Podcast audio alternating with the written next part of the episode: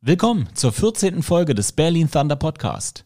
Heute haben wir unseren Wide Receiver und Quarterback Ian Gerke zu Gast. Wenn euch auch diese Folge gefällt, hinterlasst uns eine 5-Sterne-Review und ein geschriebenes Kommentar bei Apple Podcast und Spotify. Feel the Thunder.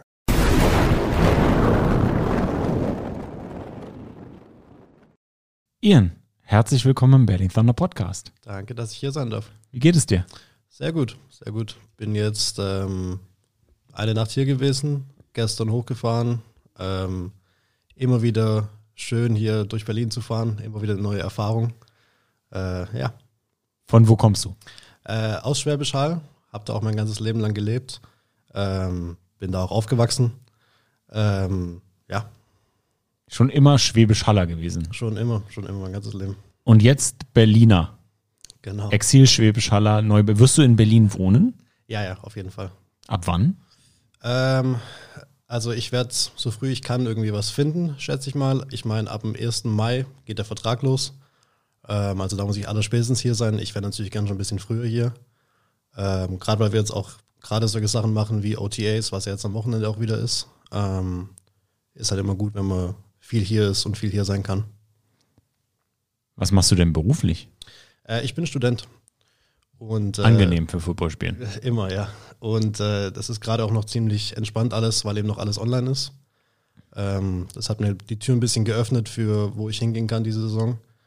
Ähm, ja, weil eben durch, also da ist Corona tatsächlich in dem Fall mal ein bisschen hilfreich, weil man sagen kann, ja, ich kann eigentlich hin, wo ich will ähm, und trotzdem weitermachen, was ich gerade studiere. Was studierst du denn? Äh, Anglistik, Englisch, Anglistik. genau. Wenn du es jetzt nicht Englisch gesagt hättest, dann hätte ich überhaupt nicht gewusst, was das bedeutet. Schon was muss man sich darunter vorstellen? Ähm, also viele, die erste Frage ist immer erstmal, äh, ob ich Lehrer damit werden kann. Äh, kann ich, ähm, aber es ist mehr darauf ausgelegt, auf so Sachen wie Übersetzung und äh, Dolmetschen und sowas. Was ist der Unterschied, Unterschied zwischen Linguistik und Angluistik? Ähm, naja, Linguistik ist allgemein normalerweise die Sprache und äh, Linguistik ist auf äh, Englisch eingestellt. Ich habe auch viel so Sachen wie ähm, Englischgeschichte, amerikanische Geschichte, Amerikanistik, Deswegen Anglo. Genau. Von, von Anglo. genau, oder Anglais, wie es ja auch im Französischen heißt. Und dann geht man ins Lehramt oder was macht man dann? Geht man in die Übersetzung? Weil Dolmetscher wäre jetzt ein bisschen viel für, also ein Studium ein bisschen viel, oder? Ja, also, ähm, also wie gesagt, es ist für mich natürlich mehr ein Notfallplan. Ähm, ich würde am liebsten, solange ich kann, irgendwas mit Football machen, weil ich es auch schon mein ganzes Leben mache. Wie alt bist du? Äh, 23. Mhm. Ähm, aber es ist ein guter Plan B für mich, ähm, weil ich eben auch schon mein ganzes Leben lang um Englisch herum war, auch durch, äh, wo ich gespielt habe. Ich habe ein paar Jahre in Amerika gelebt. Ähm, deswegen ist mir das Studium auch relativ einfach gefallen. Und äh, gerade so Sachen wie ähm, Filmübersetzung oder äh, Untertitel und sowas machen für Film sind alles Sachen, die mich auch sehr interessieren. Hm, spannend. Und das wären äh, so ein paar Bereiche, in denen ich da auch wohlfühlen, wohlfühlen würde, wenn ich die machen würde. Was hat man in so einem für mich doch eher exotisch klingenden Studium denn so für Fächer? Äh, ja, gerade so, also Linguistik ist da auch dabei in, in, äh, in Abschnitten. Äh, Amerikanistik, ähm, ich meine, wenn ich so drüber nachdenke, was ich jetzt letzten Zeit hatte, es ist viel auch so Zeug wie, ähm, ich habe zum Beispiel viel, also in letzter Zeit war viel mit äh, auch amerikanischer Geschichte, ähm, auch mit so Sachen wie äh, Sklaverei, aber auch so Sachen wie, ähm, wo kommt die Sprache her, wie hat sich die Sprache entwickelt, warum spricht man in den und den Teilen der Welt anders Englisch als in anderen Teilen der Welt. Äh, ja, Also sehr kulturwissenschaftlich auch, ja. beeinflusst. Sehr, ja. Ja. Und dann eher auf der nordamerikanischen Kultur. Ah, es ist schon auch viel äh, England natürlich, so wie man es halt auch hier in der Schule lernt. Ähm, aber es ist, äh, es ist viel, also ich meine, in dem Fall wäre es dann eben Amerikanistik, ähm, was mich aber auch natürlich sehr interessiert, weil ich eben dort war und natürlich als Footballspieler ist man ja immer ähm, zu Amerika am meisten noch hingezogen. Ja, spannend. Wie bist du auf das Studium gekommen? Ähm, naja, ich war, äh, ich, ich habe einen Highschool-Abschluss gemacht in Amerika ähm, und war dann ein Semester am College. Ähm, und dann haben Sachen aber nicht so funktioniert, wie ich die haben wollte oder wie es halt gut gewesen für mich. Und äh, dann bin ich wieder hergekommen, habe dann ein halbes Jahr erstmal nichts gemacht, weil das eben dann im Winter quasi war. Und habe dann halt überlegt, hm, was könnte ich jetzt hier machen? Ähm, was interessiert mich? Äh, ich hätte natürlich auch sowas Richtung Sport machen können, habe ich auch lange überlegt, aber dann habe ich gedacht, äh, ich meine, das mache ich ja sowieso jetzt auch. Ich tue auch noch viel Coaching und sowas machen. Ähm, dann habe ich gedacht, ja, ähm, was interessiert mich noch? Was kann ich, was kann ich gut? Ähm, ja, und dann habe ich eben, weil ich eben so lange auch in Amerika war, habe ich gedacht, das wird mir wahrscheinlich leicht fallen und das ist auch was, was mich schon immer interessiert. Ähm, ja, und was ja auch einfach im Leben hilfreich ist. Du sagtest du Highschool. Wann war das? Wie lange ist das her? Ähm, das hat sich alles ein bisschen geteilt. Also ich war 2014 das erste Mal dort mit 16. Das war dann quasi mein Sophomore Year. Ähm, und war dann, das war damals noch mit einem Austauschprogramm, mit AFS hieß es. Ähm, und dann bin ich nach Amerika für ein Jahr an der Highschool und bin danach wieder zurück, weil es eben nur ein Austauschjahr war.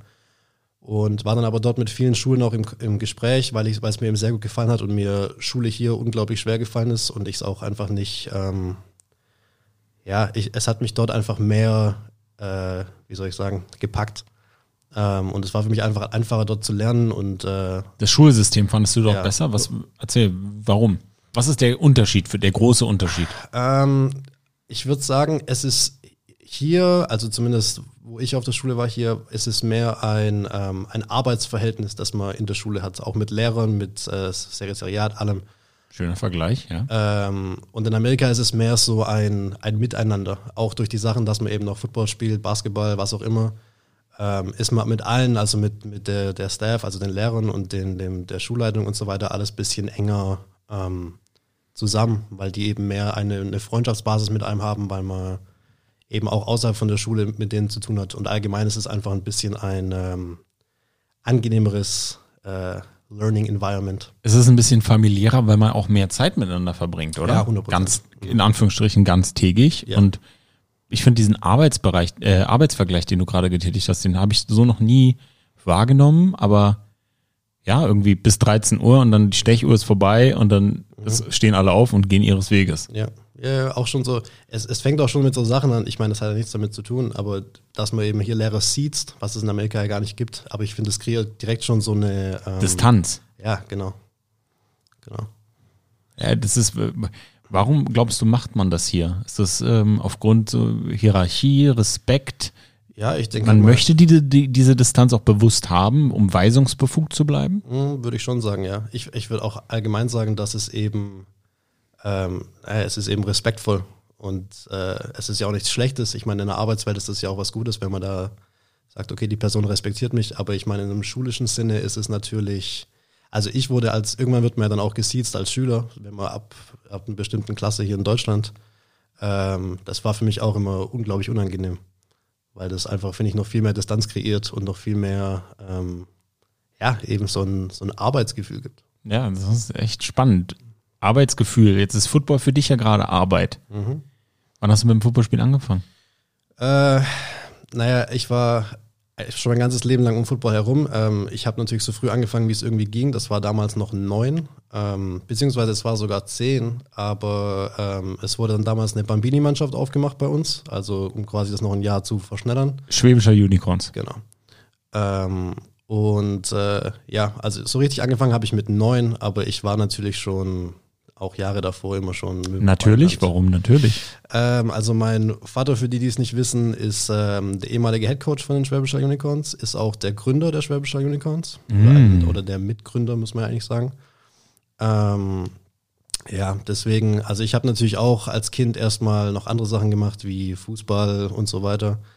Ähm, aber ja, ich meine, ich habe schon immer, auch als ich klein war, schnell dann einen Football in der Hand gehabt, weil die eben auch im, im Haus rumlagen. Ich war eben bei den Spielen immer da ähm, und es hat mich halt auch gleich angesprochen dann. Hat dein Vater selber gespielt? Äh, ja, aber äh, ich würde mal sagen, er war um ein, ein einigeres, also ich, er war viel besser im Coachen, als er als Spieler war. Ist ja so eine Typenfrage. Viele Coach, viele mega, also Belichick war jetzt auch, ist ja auch kein Hall of Fame Spieler, aber Coach. Insofern, das ist ja keine Schande. Doch, der hat äh, damals, das war da, ähm, das war quasi ein Resultat noch damals von der von der Army Base, die wir hatten in Schwäbisch Hall. Ähm, Wie so vieles im deutschen American Football ja durch genau. den US-Truppen genau, genau. Einfluss entstanden ist. Ja auch hier in Berlin, amerikanischer Sektor, Berlin Adler und so weiter. Mhm. Mhm, genau. Und äh, ja, der hat sich dann da, ich, ah, ich weiß gar nicht mehr, ich würde sagen, er war auch so um die 18. Ähm, war dann dort, hat es halt viel mitbekommen, weil die es eben auch angeschaut haben. Ähm, und mein Dad ist auch schon immer so ein bisschen ein, ein Tüftler und ein Macher, der dann versucht, irgendwas, wenn er was sieht, was ihn anspricht, das will er dann auch selbst machen und selbst umsetzen können. Ähm, ja, und dann hat er mit 18 den, das, die Unicorns gegründet und war dann eben auch erstmal Spieler, ich würde sagen, zehn Jahre, schon eine Weile, acht bis zehn Jahre. Und ist dann eben schnell, weil wir halt da nicht so viel, viele Experten hatten. Wir hatten immer nur ein paar Amis von der Army Base, ähm, ist dann da schnell als Coach auch eingestiegen und hat es dann quasi übernommen. Wow. Und du sagtest, Bambinis war das dann Flag? Ja. Ja. Das war, ich weiß ja gar nicht, wie es inzwischen, also bei uns ist, ich, das ist, ist ja, glaube ich, von Bundesland zu Bundesland ein bisschen anders. Ähm, bei uns ist inzwischen alles, ich glaube sogar, wir haben sogar eine U13 inzwischen Tackle. Ähm, aber damals war noch, ich schätze mal, es war in Berlin hier genauso, dass wir bis 15. Ja, das klassische Konstrukt, was wir alle mitbekommen haben. Bis 15 genau. Flag und dann Tackle Football. Dann Tackle Football. Was ich auch besser fand, wenn ich ehrlich bin.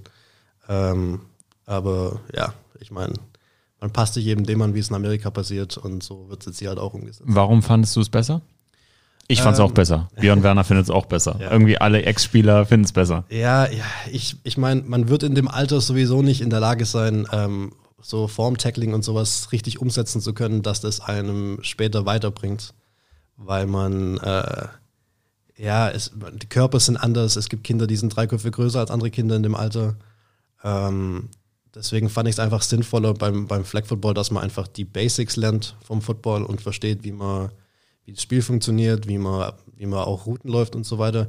Ich meine, ich habe natürlich auch mein ganzes Leben lang immer nur Skill Positions gespielt. Ich glaube, als Lineman ist es ist Flag Football ein ziemlicher Krampf, ähm, weil ohne Pads und sowas blocken ist schwierig. Ähm, aber ja, ich glaube, so um die Basis zu, zu, zu bauen mit in einem jungen Alter ist äh, Flag Football da um einiges besser. Das ist eigentlich irgendwie schon absurd, oder? Wir reden so viel von schützen den Kopf, wir müssen auf, auf uns Spieler achten und da verjüngt man dann das Eintrittsalter von Kindern in Tackle Football. Und wie du ja gerade schon gesagt hast, ne, also jeder, der schon mal Football gespielt hat, für euch da draußen, die noch nicht gespielt haben, das sind ja bestimmte Techniken, wie man tackelt. Und gerade jetzt auch mit neuen Regelungen, Schulter voraus. Und das ist schon irgendwo komplex, weil du kannst, das sagen wir auch hier auf dem Podcast, Björn spricht es auch oft bei RAN an, du kannst ja deinen Kopf nicht abschrauben. Mhm. Und jetzt ist natürlich die Frage bei so Kids, ob die überhaupt in der Lage sind, den Kopf so zu platzieren, dass sie da nicht ähm, irgendwie Kollision mit dem Kopf haben, oder? Also das ist schon spannend. Ja, bestimmt nicht. Und ich meine, es ist ja auch, ähm, es ist nicht nur was so Taktik und sowas angeht, ein komplexer Sport, sondern auch was Techniken angeht, vor allem was Tackling angeht, weil es eben auch gefährlich sein kann. Ähm, und es ist halt schwer für ein, für ein Kind dann alles gleichzeitig zu lernen, vor allem wenn man ja wahrscheinlich noch bei Null anfängt in dem Alter. Ähm, da muss ich lernen, wie man läuft, wie man fängt, was ich für eine, was ich für eine Passroute habe, was ich für eine Coverage habe.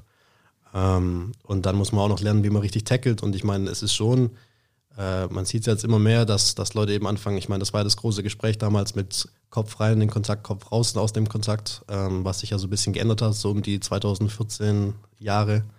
Ähm, und das eben Kindern alles beizubringen, die einfach im Kopf erstmal denken, ja, da ist jetzt jemand und den haue ich da jetzt halt um. Ähm, ist halt schwer, das dann gleich so umzusetzen, vor allem wenn man noch so jung ist. Apropos jung. In deinen jungen Jahren hattest du da auch eine andere Sportart? Äh, ich habe eigentlich schon mein ganzes Leben noch andere Sportarten. Ich habe, äh, also als ich ganz klein war, habe ich Fußball gespielt, einfach nur, weil es eben. Weil jeder irgendwie Fußball gespielt genau, hat. Man wollte ja nicht ausgeschlossen werden, wenn man auch in der Schule ist und so weiter. Es hat mir auch Spaß gemacht, also gar keine Frage. Ähm, und ich habe dann äh, mit Football angefangen, ziemlich früh und ziemlich gleichzeitig auch mit Basketball, ähm, was ich bis vor einem Jahr auch noch gespielt habe. Mhm. Ähm, ich würde auch, also die meisten Leute, die mich kennen, würden wahrscheinlich auch behaupten, ich bin ein besserer Basketballspieler als Footballspieler. Ähm, Position? Äh, Point Guard, für alles andere war ich zu klein. Äh, ich habe also One oder Two Guard, ich, hab, ich konnte beides spielen, aber ähm, es hat sich schon ein bisschen in Grenzen gehalten, was man mit mir da machen konnte. Ähm, und dann, ich meine, ich habe äh, hab in Amerika noch Baseball gespielt, hier auch ein bisschen. Ähm, eben nur, weil sich das in Amerika ja, für die, die es nicht wissen, in der Highschool ähm, quasi das Jahr teilt sich durch drei und man hat in jedem Abschnitt kann man eine neue Sportart wählen und die meisten, ähm, naja, oder was heißt die meisten, ich sag mal, das populärste, was alle machen, ist äh, erst Football, dann Basketball, dann Baseball. Jetzt hast du die Frage schon vorweggenommen, aber es ist eine schöne Überleitung. Du hast so früh angefangen, Football zu spielen, bist ja dann früh an die Highschool. Hast du dann auch an der Highschool Football und Basketball gespielt? Das, also, ähm, der, der Grund, warum ich rüber wollte, war natürlich Football. Ähm, erstmal, ähm, ich habe dann aber, ich bin nach Maine, ähm, was viele auch gar nicht wissen, wo sie überhaupt liegt, also ein bisschen nördlich von Boston. Ähm, und ich war dann auf einer Highschool und mit Football fängt man natürlich immer an, weil das ist so der Herbstsport. Und ähm, hab das, also das war auch der Grund, warum ich dorthin wollte. Das Problem war nur, dass die, das Footballteam dort war sehr schlecht und auch sehr schlecht äh, gecoacht. Ähm, und allgemein, also für mich war das, die meisten, die nach Amerika gehen, würden ja sagen, wow, das war jetzt ein richtiges Upgrade und da musste ich ganz schön mich anstrengen, dass ich da überhaupt ins Team komme und so weiter. Und für mich muss ich sagen, war es, ähm, gut, wir haben auch sehr gute Jugendarbeit in Schwäbisch Hall immer gehabt. Ähm, aber es war eigentlich eher ein Downgrade zu, also als ich dann nach Amerika gekommen bin. Ähm, aber es lag natürlich auch ein bisschen an der Liga und an der Schule, nicht, nicht am Allgemeinen. Und was äh, Basketball anging, war es aber eine Megaschule. Und da musste ich mich dann ganz schön ranhalten, weil das eben ein höheres Niveau war, als es hier war. Hast du, hast du dann aber beides gespielt? Ich habe beides gespielt, ja. Ich habe, äh, also wie gesagt, erst Football gespielt. Das war auch eine ziemlich schwere Saison. Ich glaube, wir waren 1-7. Ähm, welche Position hast du gespielt? Äh, ich habe Receiver gespielt, weil äh, es eben schwer ist, da hinzukommen und dann mit drei Wochen Vorbereitung Quarterback zu spielen, mhm. vor allem wenn da schon welche da sind. Ähm, also ich hatte eine, eine ich würde sagen, gute Saison individuell, ähm, aber hilft natürlich nichts, wenn man nur ein Spiel gewinnt. Ähm, ja, und dann habe ich mich eben ziemlich schnell aufs Basketball konzentriert, was eigentlich für mich mehr nur so, eine, so ein Bonus war, zu sagen, hey, ich kann ja auch noch Basketball spielen. Ähm, aber das war dann echt, wir haben dann auch das State Championship gewonnen ähm, in dem Jahr im Basketball.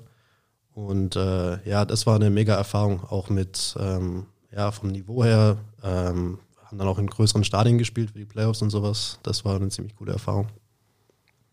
Und wie war das so für dich in den USA zu sein, vom Lifestyle her? Hast du dann, du hattest vorhin gesagt, so die Schule, das war, hat dir viel besser gefallen. Fühlst du dich fast schon wie so ein halber Amerikaner? Ähm, ich muss sagen, ähm, ich war schon, also ich war die, die paar Mal vorher auch schon halt über mal im Urlaub oder sowas in, in überall Ostküste, Florida, New York, all das. Ähm, und äh, Maine ist so ein bisschen seine eigene Welt, würde ich sagen. Es ist nicht so wirklich Amerika, wie man sich vorstellt. Es ist ein bisschen, es hat schon fast was Europäisches ein bisschen. Ähm, so im Großen und Ganzen, ich meine, trotzdem wird da NFL geschaut und äh, ja, all das, man kann, du kannst zu Chick-fil-A fahren und all das machen. Ähm, und Lobster Rolls essen. oh ja, sehr gute Lobster Rolls essen. Ähm, aber ja, ich meine, es ist ein bisschen eine eigene Kultur, würde ich sagen, weil es eben ähm, ein ziemlich kleiner Staat ist an der Küste. Es gibt keine große Stadt wirklich. Ähm, deswegen, ich würde schon sagen, ich bin ein, ich habe mich halt sehr in das Main-Leben eingefunden. Ähm, du kannst es wahrscheinlich auch ähm, angloamerikanisch herleiten, wieso das ein bisschen europäischer ist ja, als ja, beispielsweise genau. Georgia. Eben. Warum? Eben. Na, eben weil halt gerade die Region, ich meine, wenn man da rumfährt, merkt man das auch sofort, dass das eben die erste ähm, Region war, die besiedelt wurde, auch von Europäern. Ähm, und ja, im Süden dann war, hauptsächlich Auswanderer waren, die halt aus dem Norden weg wollten. Ähm, ja, und ich meine, also jetzt für mich als Europäer zum Beispiel politisch gesehen war das natürlich mega im Norden zu sein. Ähm, aber gerade so Sachen wie Highschool-Football, ähm, all das so. Die wären in Georgia besser gewesen als genau, in Maine. Genau. Und auch so von der Erfahrung her. Ich meine, man sagt ja auch, so ich habe ähm, ich habe mit, mit Alex Honig viel gearbeitet, der ja für, also für mich gespielt hat, noch in der U19, der jetzt bei TCU ist. Den hatte ich bei Football Bromance. Genau, genau. Der Alex, der ist cool. Genau. Und äh, ich meine, der ist jetzt in Texas und ich meine, wenn man mit ihm redet, man merkt schon, dass es halt einfach eine andere, es ist nochmal eine andere Welt, wenn man in Texas ist oder in, in Maine. Ähm, ja, und ich, das habe ich schon ein bisschen beneidet immer, weil das war natürlich der Grund, warum ich rüber wollte. Aber es war trotzdem eine, eine tolle Erfahrung, aber nicht so wirklich für die Gründe, die ich mir vorher äh, gedacht hätte. Und dann bist du wieder nach Deutschland und was war dann mit deiner sportlichen und ähm, schulischen Karriere? Ich bin dann wieder nach Deutschland und habe äh, hier noch ein Jahr, bin dann in die 11. Klasse hier gegangen ähm, und habe dann aber ziemlich schnell, war ich mit in Kontakt mit einer anderen Highschool, auch aus Maine, die quasi 20 Minuten weg war von der anderen, bei der ich vorher war. Ähm, und habe gesagt, ja, äh, ich will auf jeden Fall wieder rüber. Und ähm, habe dann auch ziemlich schnell mit denen alles klar gemacht. Die haben mir dann auch ein ziemlich gutes Stipendium gegeben. Also ich habe nicht so viel zahlen müssen. Ähm, weil normalerweise muss man ja zahlen für eigentlich alles schulisch in Amerika, egal was es ist, auf welchem Level. Ähm, und bin dann wieder rüber und habe gesagt, okay, dann mache ich dann meinen Abschluss, weil mein Ziel sowieso war, ans College zu gehen, wie eben von so vielen Footballspielern in Europa. Ähm, ja, und ich bin dann wieder rüber, ähm, in der 12. Klasse quasi für meinen Senior Year. Ähm, da habe ich dann auch einen Björn zum ersten Mal kennengelernt. Äh, da ist das eigentlich schon alles ein bisschen, ich würde nicht sagen entstanden, aber zumindest der Kontakt. Ähm, weil ich äh, in dem Jahr, ich habe mir das Kreuzband gerissen in dem Jahr, als ich wieder in Deutschland war. Und das wäre dann quasi, also habe da ein Jahr verloren. Als ich nach Amerika bin, gab es dann Probleme mit meiner Eligibility, weil ich quasi ein Jahr extra hatte ähm, in denen im System, weil ich eben das Amerika-Jahr, das erste hat quasi nicht in Deutschland gezählt. Ähm, und das war dann alles ein Hin und Her und im Endeffekt war dann quasi, okay, äh, du darfst auf keinen Fall hier Football, Basketball und so weiter spielen. Ähm, und das war dann natürlich ein bisschen ein Schlag ins Gesicht, weil ich war dann schon dort und ich war auch gern dort, weil mich, wie gesagt, die Schule und alles gefangen, gefallen hat. Und ich habe dann auch ähm, beim Footballteam mittrainiert und so weiter, beim Basketballteam auch, aber ich durfte eben nicht spielen. Das habe ich gar nicht verstanden. Wie kann das? Also ich kenne ja nur so Eligibility-Sachen, hatte ich selber Probleme mit der NCAA aus verschiedensten Gründen, aber mhm. beim Highschool-Sport kenne ich das gar nicht. Ja, das ist auch von Staat zu Staat ein bisschen äh, unterschiedlich, glaube ich. Der, der, Hauptgrund war quasi, ähm, die Amis haben ja zwölf Jahre Schule. Mhm. Ähm, und weil ich quasi, ich bin nach der zehnten nach Amerika für die elfte und als ich dann nach Deutschland gekommen bin, wieder in die elfte, weil das quasi hier nicht gezählt hat. Also das, das Ausland ja und war dann quasi, also theoretisch war es, als hätte ich ein Jahr wiederholt von, ähm, ja, also vom, vom Fortschritt her. Und für die war das dann quasi, hey, er hat schon zwölf Jahre Schule gemacht. Er ist quasi schon in seinem 13. Jahr. Ähm, und dann war das ein ewiges Hin und Her. Ich meine, ja, mit der NCA ist das ja oft ähnlich. Äh, und im Endeffekt, ich war dann auch da bei, in, so einem, in so einer Anhörung und so Zeug. Und äh, im Endeffekt war das dann, hieß es dann halt, ja, also du kannst auf keinen Fall spielen. Und äh, ist so, das ist so absurd.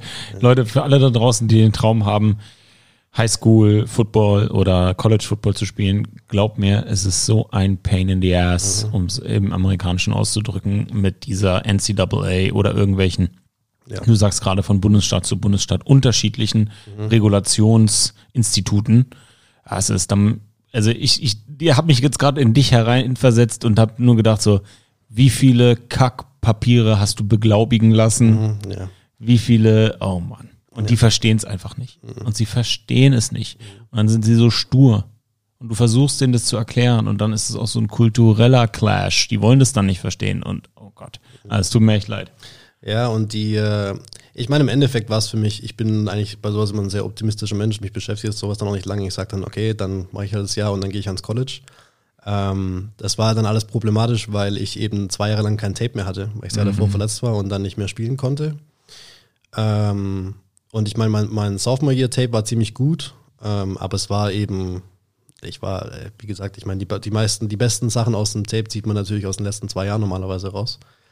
Ähm, genau, und dann bin ich so auch zum ersten Mal mit Björn in Kontakt gekommen, weil wir eben damals, ich weiß gar nicht, ob das damals schon Gridiron Imports hieß, ich glaube aber schon. Ähm, und da ging es dann, also ich habe mit ihm eine Weile telefoniert und er war halt, hat dann auch gleich gesagt, so, uh, das wird, äh, das wird schwierig, dich dazu vermitteln, wenn du eben keinen Tape hast. Ähm, Welche Position hättest du dann gerne gespielt? Weil beim College musst du dich ja dann irgendwann festlegen. Genau, also ich habe eigentlich, ähm, das wissen wahrscheinlich auch die meisten nicht, ich habe eigentlich, ich habe äh, Quarterback gespielt, bis ich so circa 14 war. Und dann habe ich, ähm, dann habe ich aber bis ich 2020 wieder umgeschult wurde, nur Receiver gespielt.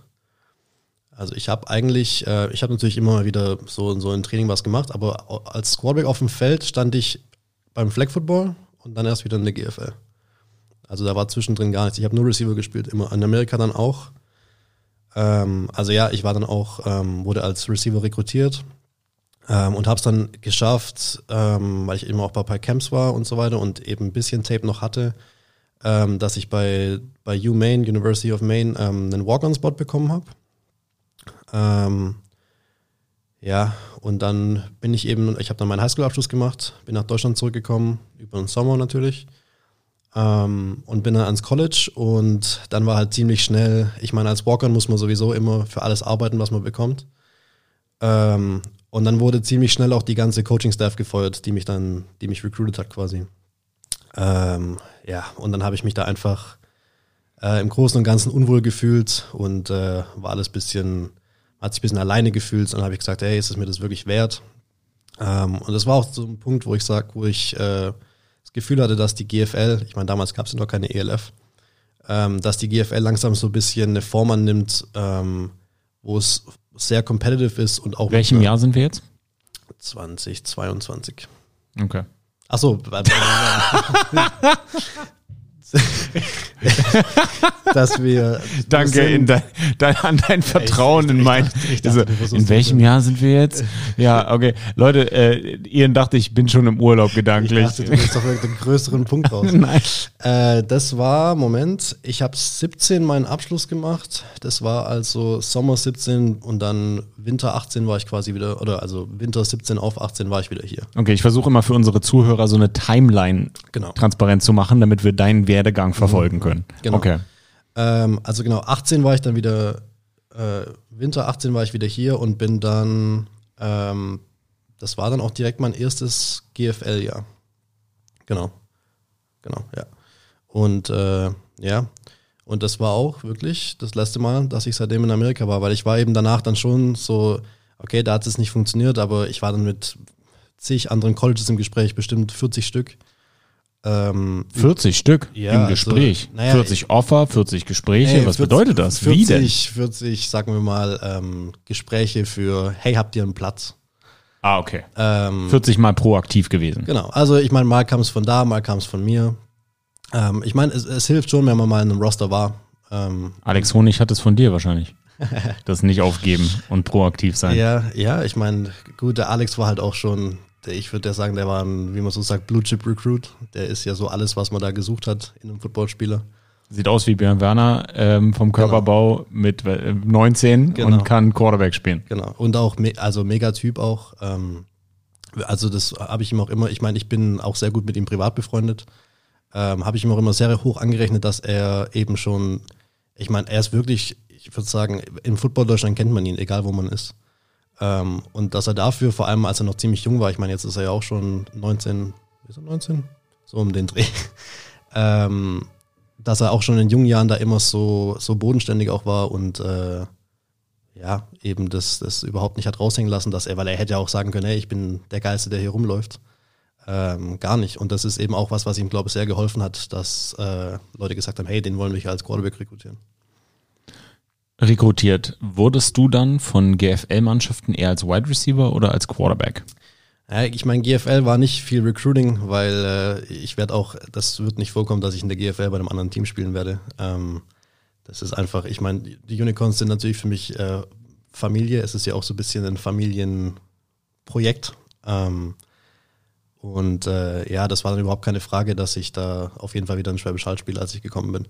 Aber ja, ich meine, der Jordan Newman, der, der immer noch Headcoach ist und da auch Headcoach war, ähm, ja, er hat mich dann natürlich als Receiver auch recruited, weil ich, oder halt äh, haben wollen, weil ich eben die ganze Zeit Receiver gespielt habe auch. Aber du hast dir trotzdem deine Quarterback-Skills, weil das ist ja auch etwas, wo wir jetzt gleich drüber sprechen, in deiner Funktion als Spieler bei Berlin Thunder, immer weiter trainiert oder wie muss man sich das vorstellen? Ähm, man kann dich ja nicht Dual Threat nennen, oder? Nennt man das dann Dual Threat? Äh, ich würde sagen, du bist ein, ein Hybrid. Versatile. Ja, ein Hybrid. Genau. Ja, nein, ähm, naja, ich muss sagen, also ich muss sagen, was, was Werfen angeht, das habe ich als, als Kind gelernt und ich habe das Gefühl, wenn man das mal gelernt hat, ist das, hat man das immer im System. So, man muss es wieder ein bisschen schmieden. Das ist auch ein großer Unterschied zwischen Werfen Football und Quarterback ja, auf, auf einem hohen Niveau spielen. Auf, auf, auf, jeden Fall, aber ich meine, also ich bin nach wie vor der Meinung, Quarterback spielen ist zu 80 Prozent mental. Ähm, und da hilft es dir, Wide Receiver zu spielen. Ja, und ich muss auch, also was mir sehr geholfen hat, vor allem in den letzten paar Jahren, ich habe dann direkt 2018 angefangen zu coachen ähm, in der U19. Äh, Receiver, Quarterbacks, ich war dann auch Passing Game Coordinator. Ähm, und äh, ja, ich meine, es ist auch kein Geheimnis, dass ich eben zu Hause auch viel, ich meine, wenn wir beim, am, beim Mittagessen da sitzen, wird halt auch über Football geredet und über. Wie sehr liebt deine Mutter Football? ich würde ich würd sagen, tendenziell mehr als. Äh, als sie es hasst. Sie, sie mag, naja, sie, ich glaube, sie, sie kennt sich auch sehr gut aus, muss ich, muss ich immer, denke ich immer wieder, wenn wir. Geht ja gar nicht anders, oder? Ja, also sie, sie kennt sich wirklich sehr gut aus, aber ähm, Shoutout an die Mama. genau. Aber sie ist natürlich äh, oft auch so, hey, können wir mal jetzt über was anderes reden? Kann ich mir vorstellen. Ja. Und äh, weil mein Vater auch eben schon immer da bei allem immer, der war teilweise auch schon, also Coach, Zeugwart, äh, alles gleich. Das ist das Problem mit uns äh, Football-Verrückten. Wenn wir, wir lieben die Sache so sehr und egal worum es geht, dann wollen wir mal darüber reden. Und dann äh, gibt's äh, Frauen in unserem Leben, die sich dann denken, Ja. ne? Ja, wir haben auch, also diese, diese nervt langsam. Genau, diese klassische Szene aus, aus Blindside mit dem, äh, mit dem Pfefferstreuer und dem Salzstreuer auf dem Tisch, wo man die Plays durchläuft, das passiert bei uns eigentlich einmal die Woche irgendwie beim Mittagessen. Ja, sehr geil. Äh, ja, und äh, ja, und ich meine, das hat mir eben sehr, ähm, da würde ich auch sagen, das ist mit Abstand meine größte Stärke, egal äh, welche Position ich spiele, ist äh, Spielverständnis. Wie hat dich, wie bist du zum Coaching gekommen? Jetzt natürlich obvious durch deinen Vater, aber was hat dich daran fasziniert und was, wie war, wie kam der Moment, dass du gesagt hast, ich, ich mache jetzt auch diese Seite des Feldes? Ähm, ich habe äh, noch eine Beziehung gehabt zu allen Spielern in der U19 damals, weil das war mein erstes Jahr, in dem, in dem ich dann nicht mehr U19 spielen konnte. Ähm, und ich wurde dann, und die haben, ich meine, hat Henry letzte Woche ja auch schon im Podcast gesagt, Coaches werden immer gesucht, weil es eben eigentlich immer auf einer, auf einer ähm, freiwilligen Basis ist. Ähm, Gibt immer ein Need, genau. so Genau. im Volontierbereich, ja. Und dann wurde eben gefragt, hey, haben wir jemanden im Kopf für Receiver Coach? Und dann habe ich gesagt, hey, ich mache das. Ähm, habe am Anfang auch nur das gemacht und dann eben von Jahr zu Jahr nimmt man ein bisschen mehr Arbeit an und äh, kommt ein bisschen mehr rein. Und dann habe ich eben auch angefangen, ähm, die Quarterbacks noch zu übernehmen. Vor allem, weil wir unser äh, Offense Coordinator in der U19 ist ein ehemaliger Lineman. Ähm, deswegen ist er natürlich mehr spezialisiert auf, auf Run Schemes und Run Plays. Ähm, und ich habe dann irgendwann angefangen, auch so ein bisschen das Passing Game zu übernehmen ähm, und so ein bisschen eine Co-Offensive Coordinator-Rolle einzunehmen. Was war die größte Herausforderung in der Transition von Spieler zu Coach oder in hybride Funktion? Ähm, ich muss sagen, ist auch heute immer noch ein bisschen eine Challenge, dass man, ähm, man hat jetzt ein Training und man, man will jemandem was beibringen und man hat so viel im Kopf und man weiß so viel und will aber, kann natürlich einem jetzt nicht 40 Sachen gleichzeitig beibringen. Overcoaching. Genau. Und man muss sich dann immer so ein bisschen, hey, so, ich bringe mir jetzt nur die eine simple Sache bei. Und wenn er das hinbekommt, dann können wir einen Schritt weitergehen. Und am Anfang war ich natürlich schon so, dass ich sage, hey, aber das kannst du auch machen und das und das kann ich dir auch noch empfehlen. Und wenn du dann natürlich das überlädst, dann bist du ja bloß noch, Also so die, diese didaktische Herangehensweise. ja, ja. Also, dass man sich ein bisschen zurückschrauben muss, weil man natürlich immer davon ausgeht, dass jeder schon so viel weiß und so viel wissen will, wie man selber. Ähm, ja, und dann da ein bisschen zurückschrauben ist ein bisschen der Challenge. Wie sehr hat dir das in deinem Spielerdasein geholfen, dass du auch das Spiel quasi von einer Metaebene betrachten kannst? Ähm, also als Quarterback natürlich sehr Mega viel. viel, ja. Und äh, auch, auch in dem Sinn, dass wir eben, wir, wir haben, ist ja bei den meisten Teams, du warst ja auch in Düsseldorf, ne? Ich habe äh, in Berlin angefangen und habe dann bei den Düsseldorf Panther in der Jugend gespielt. Ja. Ja. Ja, und ich meine, ich schätze mal, es war da ja genauso. Normalerweise ist es so, dass du eben das gleiche System hast in allen, also U19, GFL, alles. Und halt, natürlich ist GFL noch ein bisschen komplexer, aber die, die Basis vom Playbook ist ungefähr das gleiche.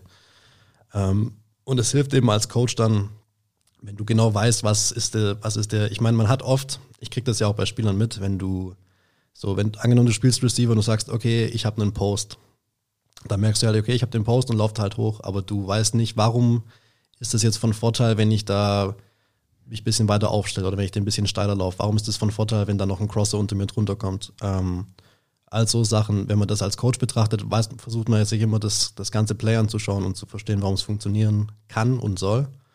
Ähm, und als Spieler hat man das oft nicht, weil man sich eben nur auf seine Aufgabe konzentriert. Aber wenn man dann, wie gesagt, gerade als Quarterback war das natürlich sehr hilfreich zu wissen, hey, ich weiß genau, was überall abgeht und was ist, was der Plan ist von dem Play und warum wir das so laufen wollen. Und wahrscheinlich auch als Spieler, als auf der Wide Receiver Position kann ich mir vorstellen, dieses Auseinandernehmen von Defenses, von Defensive Schemes, nochmal in der Umsetzung, wenn ich den ähm, Defensive Back jetzt auf der Schulter attackiere, wenn ich die Route vielleicht ein bisschen so laufe, dann wirkt sich das so und so auf, äh, auf, auf den Defender aus. Also ich, ich, ich stelle mir das vor, wie, also ich habe ja nie Offense gespielt, aber ähm, wie noch eine so eine andere Dimension, die man auf einmal in sich trägt. 100 Prozent, ja.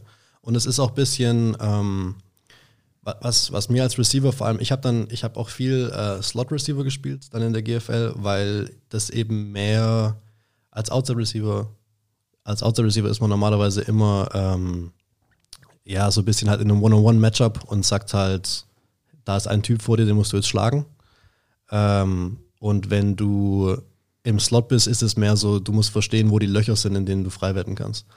Ähm, und das hat mir auch sehr geholfen zu wissen, hey, warum steht der Linebacker jetzt innerhalb von mir? Warum, was will er da protecten? Warum ist das jetzt wahrscheinlich clever, dass ich ihn dann da auch innen attackiere und so Zeug? Und das ist eben, ähm, wenn man es nicht weiß, tut man sich viel schwerer. Ich meine, ich habe viel ähm, von, von dem, was mir an Athletik gefehlt hat, dann wegmachen können mit, äh, mit, meiner, mit, meinem, mit meinem Wissen zu wissen, hey, ich weiß aber, ich kann das und das machen, das wird funktionieren und da muss ich jetzt nicht mega schnell oder stark oder wie auch immer sein. Ja, das sieht man auch an, dein, an deiner Spielweise. Du bist mhm. ein sehr smarter Spieler. Mhm. Also du bist jetzt nicht Marcel Dabo von der Athletik her, aber wer ist das schon? Mhm. Aber du machst das, machst es dann wett, indem du den ein oder anderen Kniff kennst und dem dann irgendwie ein Schnippchen schlägst, mhm. äh, weil du weißt, wie du den Defender attackierst oder warum Dinge so passieren in Down Distance und so weiter. Das finde ich unheimlich spannend. Und wie war denn dann diese Transition in die GFL für dich als Spieler? Hast du direkt viel Spielzeit bekommen? Warst du erstmal in der Rotation drin? Wie, wie lief das erste Jahr? Ähm, also wir hatten, wir haben eigentlich immer in Schwäbisch Hall sehr gute Receiver gehabt. Wir hatten immer einen, wir hatten zu dem Zeitpunkt zwei Imports, weil wir einen deutschen Quarterback hatten. Ähm, wir hatten jetzt auch die letzten Jahre dann auch wieder Leute wie der Moritz Böhringer wieder da. Ähm, also es war schwer, da am Anfang aufs Feld zu kommen, weil wir eben viele talentierte Leute da hatten. Äh, und ich habe dann während der Regular Season eher halt so ein bisschen in Garbage Time aufs Feld konnte ich, also bin ich draufgekommen und äh, ich meine hier und da ein Spiel mal reinrotiert, wenn jemand einen Krampf hatte oder wie auch immer. Und äh, dann in den Playoffs habe ich ein bisschen mehr Trust bekommen und bin dann auch, wir hatten, so, wir hatten dann noch einen Import Running Back und mussten quasi immer einen Import Receiver rausnehmen, sobald der Running Back aufs Feld kam. Ähm, und in den Packages, in denen der Running Back drauf war, war ich dann auch mit drauf. Deswegen habe ich in den Playoffs tatsächlich die, den besten Stretch gehabt von, der, von meiner Rookie-Season. Da hatte ich dann auch einen Touchdown gegen Dresden im Halbfinale. Ähm, ja, und da ist es dann, also während der Regular Season habe ich nicht so viel Feld gesehen, aber es hat sich dann über Zeit ein bisschen entwickelt und dann auch im German Bowl und in den Playoffs habe ich das Feld sogar relativ häufig gesehen. Und wie ist dann die Progression gewesen? Also das, das nächste Jahr, sind wir dann schon im Corona-Jahr, ne? Äh, nee, da kommt noch mal eins. Das war 18, 19 und dann 20 war es Corona. Genau. Und wie lief das Jahr danach, spielerisch? Äh, das Jahr danach war äh, spielerisch sehr, also vor allem in der Offseason lief ziemlich gut. Ich war dann auch schon, habe mich schon ein bisschen eingefunden gehabt, ähm, war dann auch ein bisschen Plan vom, von den Gameplans ähm, und habe mir dann aber nach dem ersten Spiel im Training das Außenbank gerissen ähm, und war dann sieben, acht Wochen irgendwie sowas raus und äh, habe dann natürlich wurde ich dann replaced durch jemand anderen und dann waren wir eben schon so spät in der Saison, dass ich dann wieder mehr so eine Rotationsrolle eingenommen habe. Ähm, ja, und dann, also ich würde sagen, ich habe dann schon auch immer wieder Spielzeit bekommen, aber wir waren dann eben eingespielt mit anderen Leuten, bis ich wieder komplett fit war. Ähm, ja, also ich würde sagen, in meinem Rookie-Jahr habe ich das Feld im Endeffekt mehr gesehen, obwohl ich es vor der Saison gar nicht gedacht hätte und im zweiten Jahr dann eben weniger, wo ich es mehr gedacht hätte. Hast du dich dann in der Zeit mehr aufs Coaching fokussiert? Äh, ja, auch, aber natürlich wollte ich auch wieder aufs Feld. Ich meine, ich bin nach wie vor immer noch erstmal Spieler. Das geht immer vor. Ähm, aber ja, ich meine, ich hatte dann, wenn ich verletzt war, natürlich viel mehr Zeit, aufs Coaching einzugehen, auch so Sachen wie Film schauen und so weiter. Das äh, irgendwas muss man ja machen, was ein bisschen footballtechnisch ist. Wie hast du dich dann von der Verletzung erholt? Hast du irgendwie ein, ein Protokoll gehabt, einen bestimmten Trainingsplan und wie verlief dann die Recovery im Hinblick dann auf die nächste Saison? Ähm, naja, ich meine, so ein Außenbandriss ist eigentlich immer gar nicht so kompliziert. Es braucht einfach ein bisschen Zeit. Ähm, ich habe dann eben, man muss, kann natürlich erstmal eine Zeit lang gar nichts machen und dann fängt man wieder an mit Laufen und dann irgendwann mit Sprinten und dann ist es eben mehr so die Frage, komme ich wieder in Footballform und schaffe ich es wieder. Es ist auch immer so ein mentales Ding beim Football, wenn man dann sagt, hey, mir rennt da jetzt gleich wieder einer in meinen Fuß rein. So ist das, traue ich mir das schon zu und ist das alles, äh, ja, kann ich, kann ich das damit umgehen. Hattest du wahrscheinlich auch Angst, dass du irgendwie einen Step verloren hast. Ja. Aber ja, ich muss sagen, das hat mich noch nie so wirklich beschäftigt, weil ich eben schon von vornherein noch nie gesagt habe, boah, ich werde auf jeden Fall an den Typ vorbeirennen. Man kann keinen Step verlieren, den man nicht hatte. Genau, genau. Insofern, okay. Aber du bist dann wahrscheinlich eigentlich recht schnell bei so einer Verletzung an deine alten athletischen Fähigkeiten wieder rangekommen. Ja, ja, das war. Ich muss auch sagen, ich habe noch nie, auch als ich meinen Kreuzbandriss hatte, ähm, danach das Gefühl gehabt, oh, es ist irgendwas anders. Ähm, hat wahrscheinlich auch was damit zu tun, dass ich halt noch ziemlich jung war, als das alles passiert ist. Ich schätze mal, wenn ich mich jetzt so in, in fünf Jahren verletze, ist das was anderes. Aber ja, das war immer so recovery-technisch alles ziemlich ähm, reibungslos, muss ich sagen. Dann nimm uns doch mal mit in das Jahr nach der Verletzung. Ähm, also ich bin dann ähm, mit Jordan Newman, unserem, unserem Headcoach, waren da viele Gespräche, weil wir eben, äh, wir hatten, der Marco Irnfried war ja lange bei uns Quarterback, der auch Nationalmannschafts-Quarterback war. Und äh, der ist dann retired und wir hatten dann 2019 auch schon den Jadrian Clark da, ähm, der dann aber auch wieder gegangen ist nach dem Jahr und wir hatten dann so long-term eigentlich wieder das Ziel zu sagen, wir spielen wieder mit einem deutschen Quarterback. Und äh, der Jordan war eben auch, ähm, kennt mich natürlich auch schon ewig, weil er auch schon für meinen Vater gespielt hat. Ähm, und der wusste auch, dass ich als, dass ich früher schon Quarterback gespielt habe und der war damals auch ein großer Supporter davon, dass ich das weitermache. Der war auch ein bisschen dagegen, dass ich auf Receiver switch. Ähm, und dann haben wir halt ein paar Gespräche gehabt, dass ich, wo halt habe ich gesagt, hey, ähm, ich hätte schon Lust, das wieder zu machen. Und er hat gesagt, ja, ich fände das auch mega cool.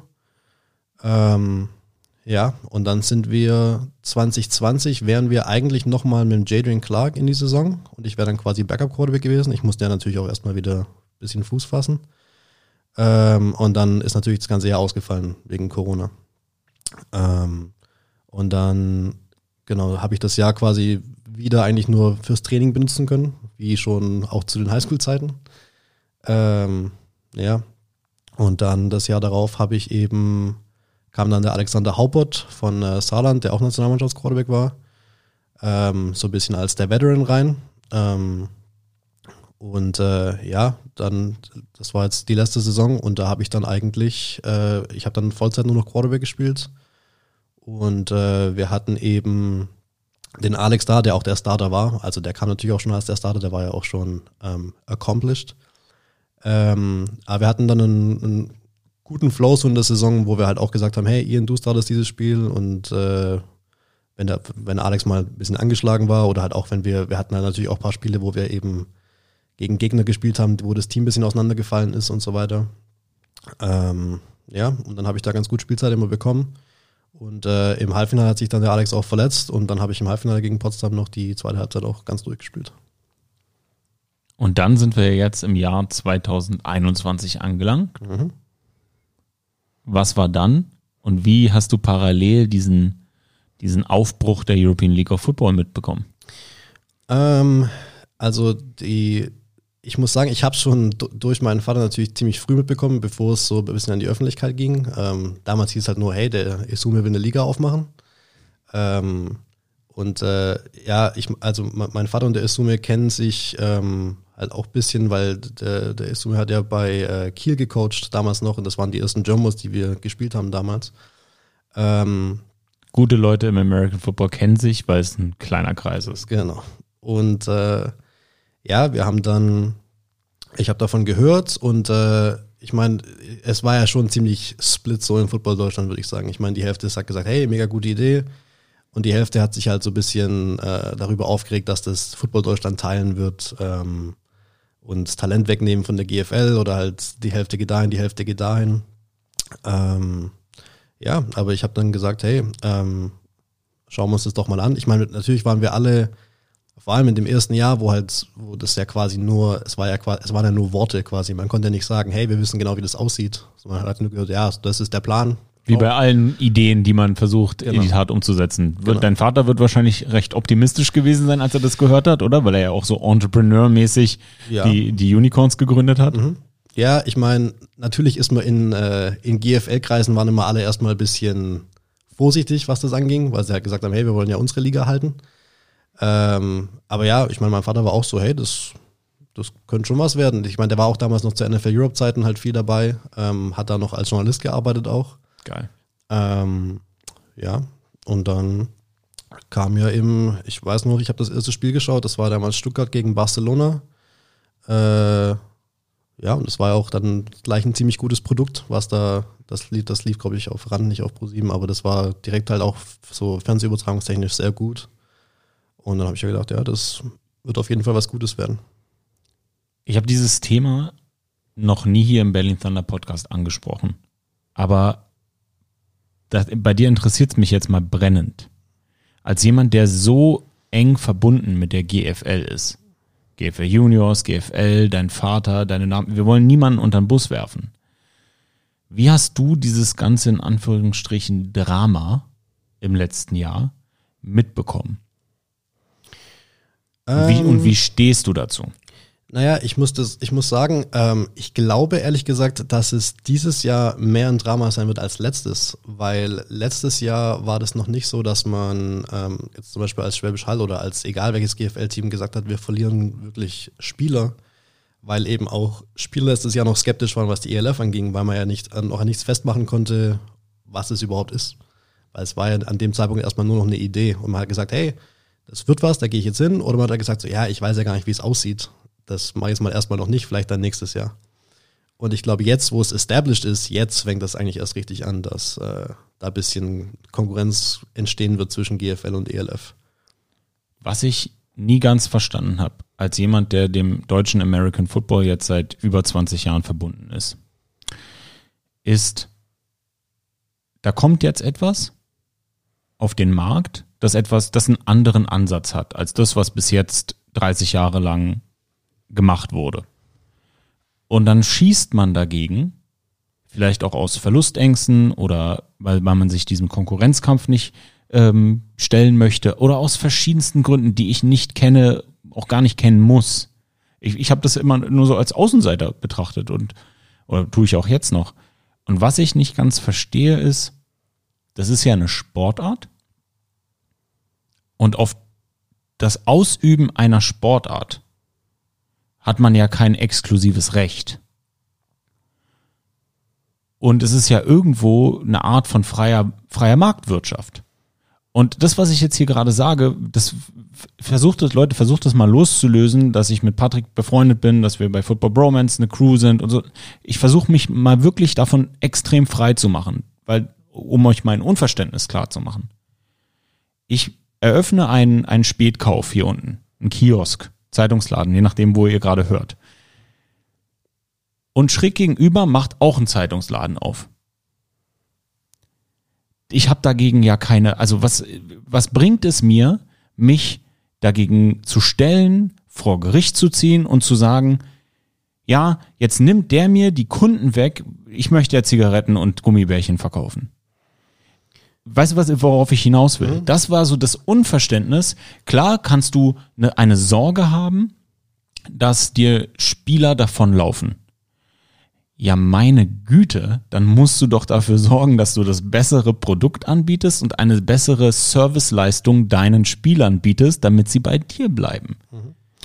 Ähm, ja, ich muss sagen, ähm, ich kann dazu gar nicht so viel sagen, weil ich sagen muss, die, die, es kam, also von allen Menschen, mit denen ich was zu tun habe, vor allem jetzt auch bei uns in der Unicorns-Organisation, ähm, war das nie wirklich eine, ähm, wie soll ich sagen, eine Konkurrenz oder ein Hass. Das war mehr so ein, hey, da ist jetzt eine neue Liga, ähm, aber es, also das Mindset bei uns war immer, so, wir machen halt unser Ding. So. Was ja genau das Richtige ist. Man ja. muss ja sein Ding einfach machen. Mhm. Man hat doch in allen Sachen Konkurrenz. Mhm. Wenn ich irgendwo in einer Firma arbeite und dann kommt ein neuer Mitarbeiter, der die gleiche Position bekleidet wie ich, dann ist ja auch eine Konkurrenz. Und soll ich mich dann schmollend in die Ecke stellen und sagen, warum haben Sie denn jetzt einen neuen Mitarbeiter eingestellt?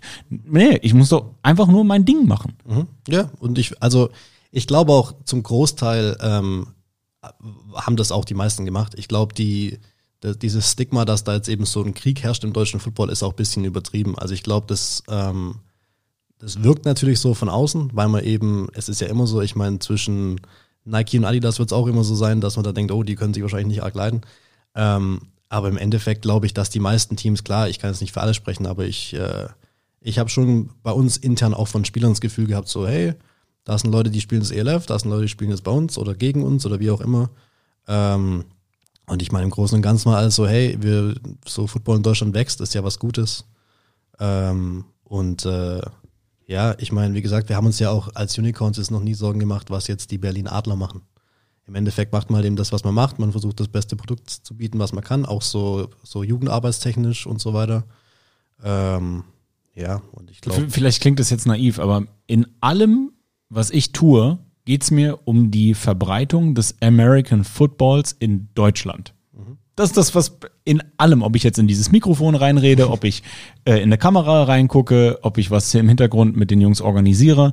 Das Einzige, was ich, und ich weiß, ich spreche auch für die anderen Jungs im, in unserem Team, im Sinne habe, ist die Popularität des American Footballs, weil wir beide, du bist um einiges jünger als ich, aber du spielst schon lange oder bist lange in dem Business in Anführungsstrichen, haben eine Zeit erlebt, in der das eine extreme Randsport war, äh, Randsportart war. Mhm.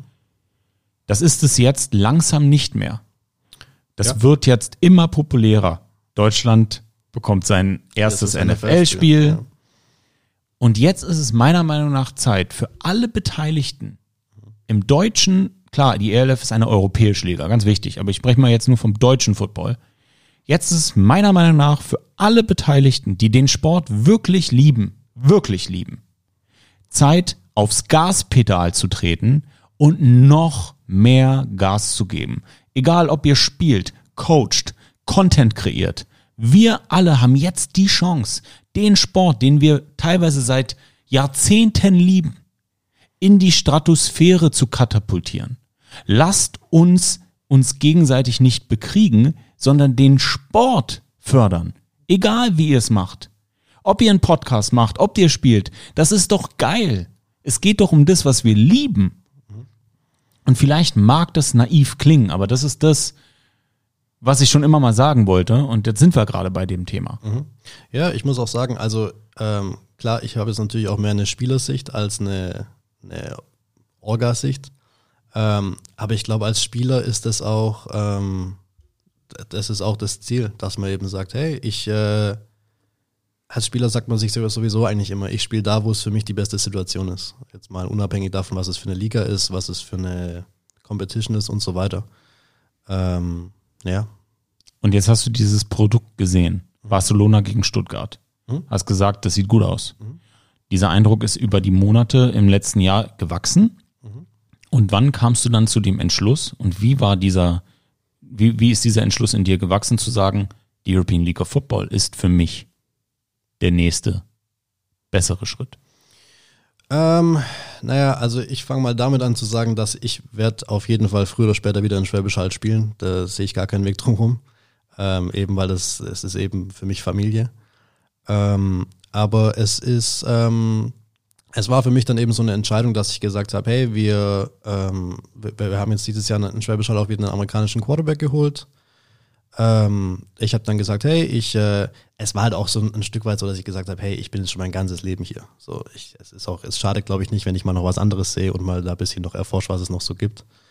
Ähm, und dann war ich ziemlich schnell, ich war äh, mit mit paar ELF-Teams im Gespräch ähm, und dann halt auch viel mit Johnny und mit mit Björn und ich war auch, ähm, ich war dann hier vor einem Monat bei den ersten OTAs ähm, und aber eben nur noch als, als nur als Recruit, nicht als, äh, als Spieler schon. Und ähm, ich war eben bei, bei, ich hatte bei ein paar anderen Teams, muss ich jetzt auch hier offen ehrlich sagen, ich hatte ein paar Offers, die eigentlich mehr Sinn ergeben hätten.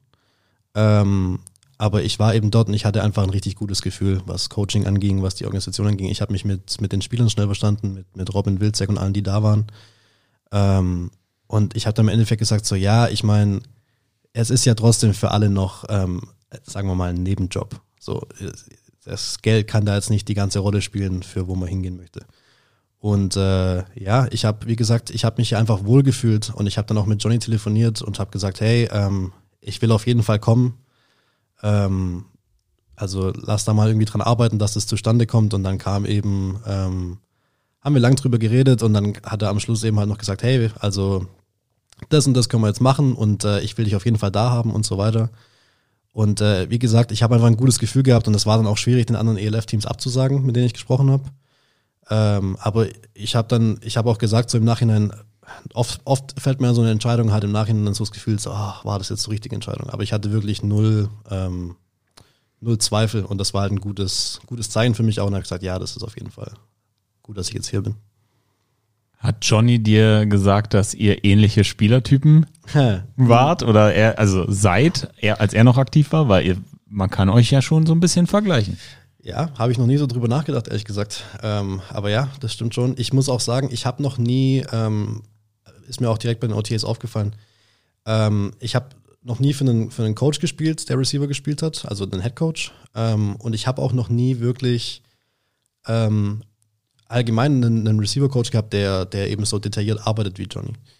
Ähm, und ich meine, das, das Stigma ist ja immer, ich, also ich sag mal so, wir hatten sehr, sehr, sehr, sehr, sehr gute Coaches in Schwäbisch Hall. Wirklich. Also das, ich, egal wo ich war, ich wurde noch nie so. Sonst wärt ihr ja auch nicht so erfolgreich. Richtig. Ähm, und wir hatten, und ich war eben, wie gesagt, ich war auch bei ein paar anderen Camps, ich sage jetzt keine Namen, aber ähm, bei ein paar Camps war es eben dann auch schon, wo ich dachte, so, ja, Leute mega cool, aber man merkt halt so, das Niveau und die, die Knowledge und das Know-how ist alles ein bisschen limitiert. Ähm, und ich war hier und dann eben als Receiver war das halt auch mega interessant, mit Johnny zu arbeiten und zu wissen, hey, der denkt ähnlich, wie man selber denkt. Und der hat die gleichen Ideen, wie man selber hatte, weil er eben das alles auch schon so gemacht hat. Ähm, ja, und das war für mich halt auch ein mega gutes Zeichen zu wissen, hey, das wird hier auf jeden Fall auch ein guter, eine gute Situation. Wir können hier auf jeden Fall auch auf einer Ebene sein, was Gameplan und sowas angeht. Ähm, ja, und das war auf jeden Fall auch ein sehr großer Faktor für mich, dass ich, dass ich herkommen wollte. Wie schwer ist es dir gefallen, dieses Gespräch? Ich nehme an, dein Vater war deine erste Anlaufstelle ja. für dieses Gespräch. Wie schwer ist es dir gefallen und wie ist das abgelaufen? Ja, also ja, ähm, ich meine, mein Vater wäre, egal in welchem Aspekt des Lebens, wahrscheinlich meine erste Ansprechstelle. Ähm, es ist, es ist mir gar nicht schwer gefallen, weil mein Vater schon immer ähm, Natürlich hätte er am liebsten, dass ich ein Schwäbisch Hall spiele, ist ja klar. Ähm, aber er war noch nie, ich, also Leute denken zum Beispiel auch immer, dass er gesagt hat, hey, der hat dich zum Football gedrängt. So null, gar, gar nicht. Ähm, und er war auch bei sowas schon immer, dass er halt gesagt hat, hey, mach was du willst. Ähm, ich stehe hinter dir, mach halt keinen Scheiß. ähm, und ja, ich, ich muss sagen, er hat auch, sagen wir mal so, er hat, er hat äh, gewisse Gefühle zu, man, zu manchen Teams und Menschen im deutschen Football und manche sind positiver, manche sind negativer. Ähm, und wenn er dann sagt, hey, ich glaube, Berlin ist auch eine gute Situation, was, was Coaching und so angeht, dann ist das für mich auch was, was ich mir zu Herzen nehme und was ich, was ich äh, wichtig finde, weil ich natürlich seine Meinung da sehr schätze. Kannst ähm, du auch, also das, also auch wieder das, ich versuche mich jetzt mal wieder loszulösen, aber ich meine, ein First-Round-Pick ist Sportdirektor und Corona und mhm. organisiert das Ganze mit Football Knowledge. Genau. Das hat dein Vater wahrscheinlich schon vorher gesehen, als bevor überhaupt sein Sohn im Gespräch war. Genau. Ja. Und äh, ja, eben. Und das ist halt auch dann eine, eine mega Situation. Mir, mir war es halt vor allem wichtig zu sagen, hey, ich will wohin, ähm, wo das auch geordnet und professionell läuft und nicht nur so vorne rum gut aussieht und dann hintenrum halt irgendeine Shitshow ist. Ähm, und ich hatte, wie gesagt, hier auch gleich das Gefühl, hey, hier läuft alles professionell ab. Ich kann hier mich auf jeden Fall auch weiterentwickeln und äh, die Leute, wo ich ja arbeiten, wissen, was sie tun. Sehr, sehr geil. Wie waren die Teammates in Schwäbisch Hall? Ich meine, ich habe natürlich schon sehr viele durchlebt. Ähm, also wie haben die reagiert, meine ich damit? Ach so, ähm, ich muss sagen, eigentlich alles sehr supportive. Ähm, aber hauptsächlich, weil halt Leute auch wussten, hey, ähm, so jetzt gerade ist es schwierig für dich hier eine Rolle zu finden, in der du wirklich so das machen kannst, was du machen willst.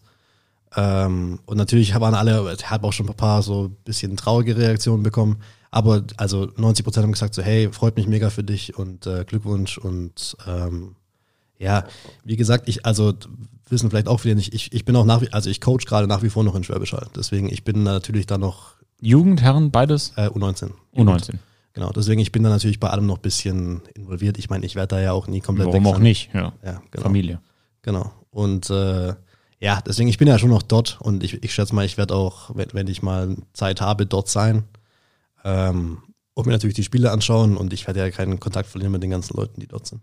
Und jetzt bist du quasi, wir hatten den Podcast damit gestartet, dass du jetzt hier auf Wohnungssuche bist, dass du dich hier jetzt quasi versuchst einzuf einzufügen. Nimm uns doch mal mit, wie sehen die nächsten Wochen für dich aus? Ähm, also dieses Wochenende sind OTAs und Super Bowl. Das ist ja ziemlich gut ausgeplant schon mal. Für alle, die das hören, Leute, diese Podcast-Folge wird quasi pre-recorded. Wir genau. sind am Freitag vor dem Super Bowl. Genau. Jetzt gib uns doch mal den Super Bowl-Tipp ab. Das ist doch lustig. Ah, ähm, also ich root natürlich für die Bengals, weil ich immer ein großer Underdog-Fan bin. Ähm, wenn ich jetzt Geld wetten müsste, würde ich wahrscheinlich sagen, die Rams gewinnen das, aber weil Matchup technisch Jalen Ramsey, Jamar Chase, äh, Aaron Donald gegen eine schwache Bengals O-Line äh, alles Matchup technisch eher nach Rams aussieht.